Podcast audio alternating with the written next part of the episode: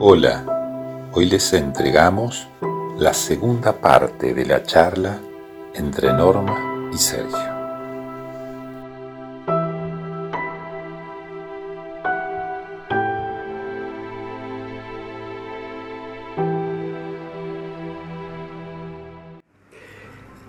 Otro de los temas se relaciona con la intimidad.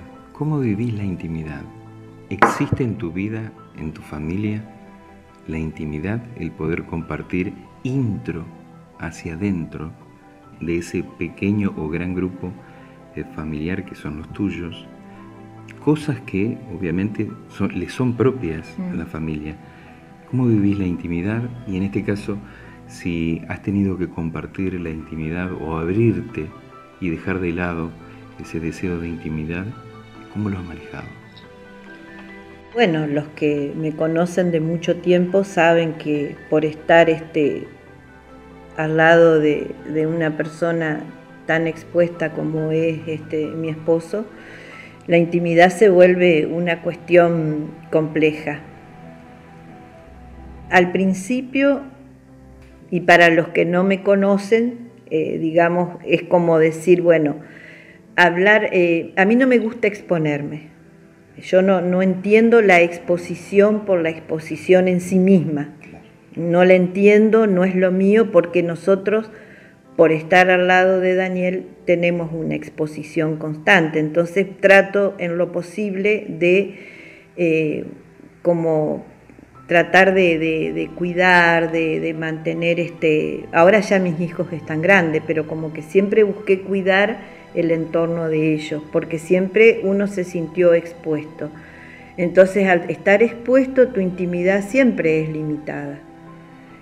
Y me acostumbré, me acostumbré a que la intimidad eh, es relativa en mi vida, porque siempre he estado rodeada de gente, siempre. Por eso vuelvo a insistir, no entiendo la exposición en sí misma y hoy que se usa tanto en las redes sociales donde todo el mundo le encanta mostrar y contar lo que está haciendo, por qué lo está haciendo, eh, yo digo, es tremendo porque yo no he logrado muchas veces preservar mi intimidad y deliberadamente compartirlo, es decir, es como que es compleja. Y bueno, me acostumbré, eh, me acostumbré a, a muchas cosas que creía que no iba a poder, pero bueno, porque a ver, ¿por qué explico esto? Porque en todo este cambio de vida que, yo cuento, que hago a los 30 años, y es a partir de que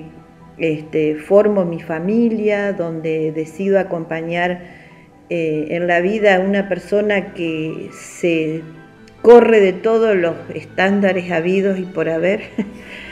como, como es Daniel. Entonces, este, a partir de ahí es como decir, yo lo hago así como en forma graciosa, somos una versión eh, más profunda de los locos Adams, porque mi familia no es una familia de lo más este, ortodoxa que... Pero a su vez también tenemos toda la rutina de cualquier otra familia, con sus trabajos, sus responsabilidades, pero en esencia, en fondo, no tiene mucho que ver con el compromiso de trabajo y de entrega que cumple mi esposo, su tarea de llevar una enseñanza y cómo nosotros nos este, acomodamos cada uno en el rol, los hijos, la esposa, para poder estar eh, en esta, no digo a la altura de él, sino que cada uno en su lugar, como debe ser, cada uno en su sitio.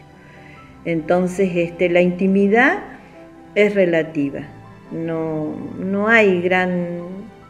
Es difícil ponerlo en palabras porque los que me conocen saben que es tan poco lo que yo vivo sola en, el sentido de, no contar, de no compartir. He aprendido sí un poco a resguardar este, algo de mi vida, pero no me sale muy bien. no me sale muy bien. ¿Te consideras una mujer de carácter, de carácter fuerte, por ejemplo? ¿O te ves como una persona justa en el momento de tomar decisiones y de actuar? No, he ido cambiando con el tiempo, a medida que, que fui entendiendo que mi carácter del cual yo me sentía orgullosa no era del todo virtuoso, porque era de mal carácter, de un carácter muy fuerte, donde para mí eh, poner las cosas en su lugar era pasar por arriba del que sea que, y no me importaba y no me detenía a mirar si lo lastimaba o no. Daba por sentado que solo tenía que juntar los pedazos, acomodarse y yo seguía en mi camino. Cuando me di cuenta del daño que generaba y que no era virtuoso ser como era, me dio mucho dolor y me costó mucho trabajo, mucho, mucho esfuerzo en mí darme cuenta de, de cómo sin perder la fuerza, porque naturalmente soy una persona fuerte, cómo sin perder esa fuerza yo tenía que lograr un equilibrio en cómo decir lo mismo, pero que me saliera, no digo amor porque es una palabra que queda grande, pero sí sin lastimar. Entonces, este, eso ha sido el gran, uno de los grandes aprendizajes de mi vida. Este, aprender a, a que no le tengo que restar fuerza, pero sí cómo ordenar la forma. La forma en que lo digo, la forma en que, en que quiero hacerme, este, quiero que me, que me escuchen o, cómo, cómo, es, porque a su vez por ocupar el lugar que tengo que ocupar dentro de, de la fundación que llevamos adelante, tiene que haber una voz que sea la que de alguna manera cabeza o representa, entonces tomo toda esa responsabilidad Sé que es una voz que tiene que estar presente, sé el lugar que ocupo y cómo lo tengo que llevar, entender que la gente que está es para acompañar y no son gente a la que yo tenga que estar este, ni sometiendo ni maltratando. Entonces, es tan fino, eh, es tan delgado eh, lo que separa a, a un maltrato de uno creer que es justo y es claro. Y a veces ni somos ni justos ni claros y estamos maltratando. Pero sí soy una persona este, fuerte de, temperamento, eh, por suerte fuerte en salud, que eso también me ha permitido eh, llevar adelante todos estos desafíos. Pero ha sido un gran esfuerzo eh, el darme cuenta y cambiar.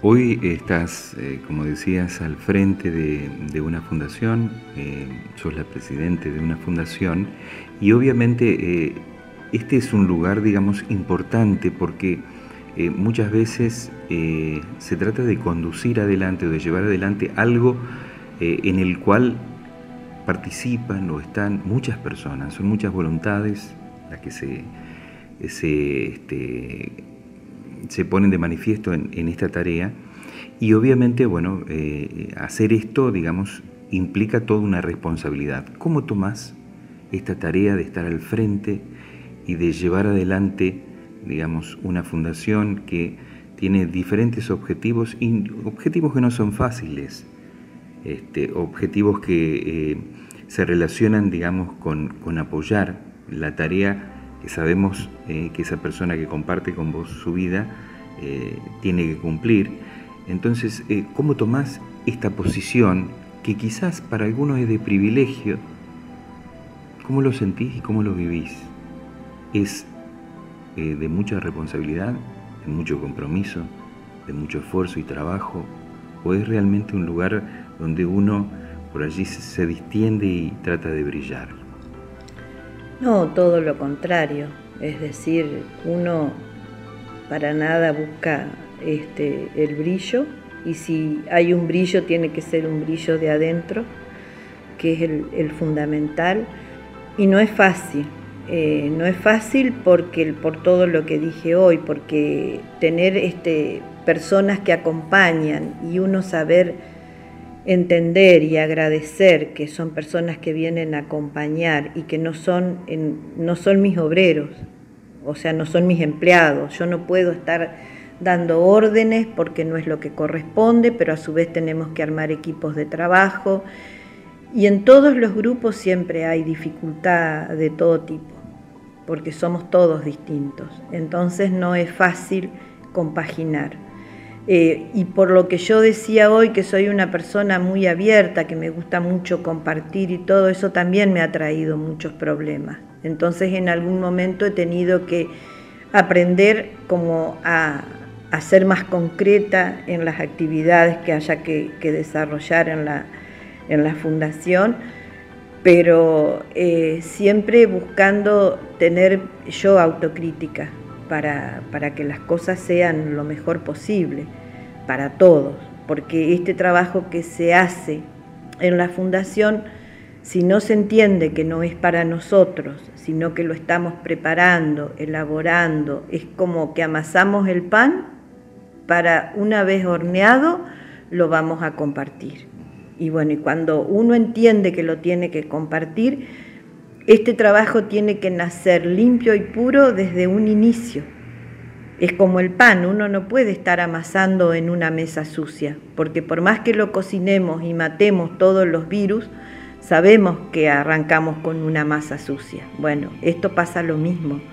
Y acá donde estamos hablando de un compromiso para con las personas, entonces esto no es un juego, yo siempre digo lo mismo, esto que vivo yo y, mi familia no es una moda. Nosotros abrazamos una forma de vivir y eso es lo que muchas veces no se entiende. Cuando uno abraza una forma de vida, es un compromiso donde empiezan las renuncias. Y las renuncias no son por un ratito. Las renuncias tienen que ser renuncias y es como mudar la piel, es como la víbora, que se saca la piel y aparece con una piel nueva. Bueno, renunciar es eso. Me saco lo que está mal, como yo dije, lo de mi carácter, como para poder hacer en función de lo bueno, de lo sano, de lo constructivo, de lo limpio.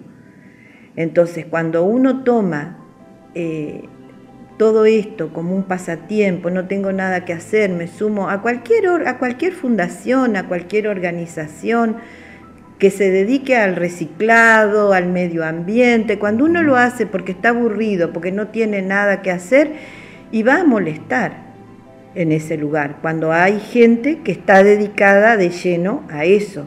Entonces, en este caso, lo mío, lo de mi familia, es una forma de vida. Entonces, cuando las personas se acercan y dicen, ¿en qué te podemos ayudar? Habrá una parte que uno puede decir esto hasta acá, o la misma persona dice, bueno, yo estoy dispuesta hasta acá. Y cuando no se está dispuesto y cuando no se puede, es tiempo de decir, porque esto no es moda. Cuando uno se compromete, el compromiso para con los demás es muy serio.